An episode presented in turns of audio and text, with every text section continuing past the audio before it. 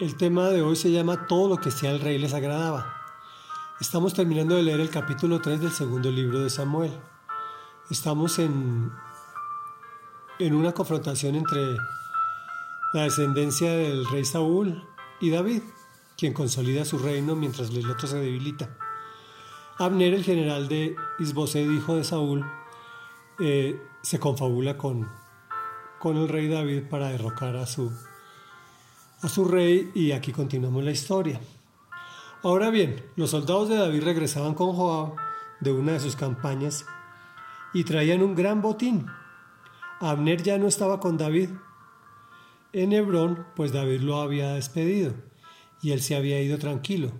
Cuando llegó Joab con la tropa que lo acompañaba, le notificaron que Abner hijo de Ner, había visitado al rey y que el rey lo había dejado ir en paz. Por tanto, Joab fue a ver al rey y le dijo, Así que Abner vino a ver a su majestad, ¿y cómo se le ocurre dejar que se vaya tal como vino?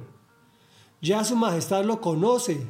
Lo más seguro es que haya venido con engaño para averiguar qué planes tiene usted y para enterarse de todo lo que usted está haciendo.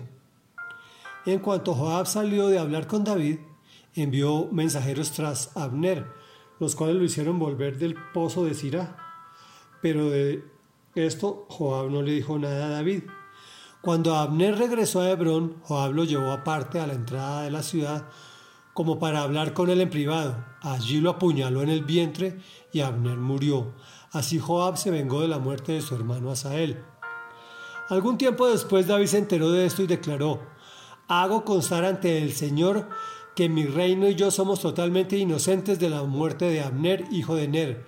Los responsables de su muerte son Joab y toda su familia. Que nunca falte en la familia de Joab alguien que sufra de hemorragia o de lepra o que sea cojo o que muera violentamente o que pase hambre.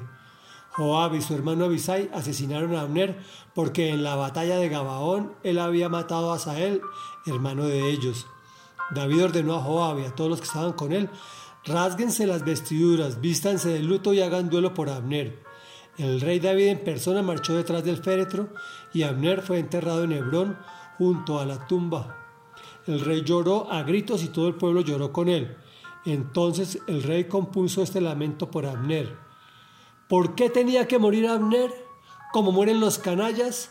No tenía atadas las manos, ni te habían encadenado los pies. Caíste como el que cae en manos de criminales y el pueblo lloró aún más. Todos se acercaron a David y le rogaron que comiera algo mientras todavía era de día. Pero él hizo este juramento. Que Dios me castigue sin piedad si pruebo pan o algún otro alimento antes de que se ponga el sol. La gente, la gente prestó atención y a todos les pareció bien. En realidad, todo lo que hacía el rey les agradaba. Aquel día todo el pueblo y todo Israel reconocieron que el rey no había sido responsable de la muerte de Abner, hijo de Ner, el rey también le dijo a su gente, ¿no se dan cuenta que hoy ha muerto en Israel un hombre extraordinario? En cuanto a mí, aunque me hayan ungido rey, soy todavía débil, no puedo hacerles frente a estos hijos de Sarbia. Que el Señor les pague al malhechor según sus malas obras. Meditación. ¿Recuerdas el muchacho que corría como gacela? Pues Joab era su hermano, por eso quiere vengarse y calumnia a Abner. Ayer hablábamos que nuestro pasado nos persigue, Pocas veces escucha a David maldiciendo a una persona. Recordemos que actuó por venganza y demoró más la consolidación de Israel.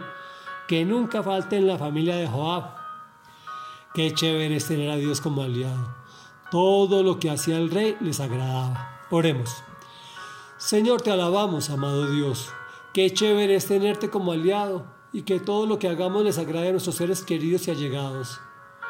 Te damos gracias, Señor, porque Tú estás al control de nosotros y si nosotros disponemos nuestras vidas para servirte y ser obedientes a tu palabra, seguramente que lo que hagamos será del agrado de todos los que nos conocen.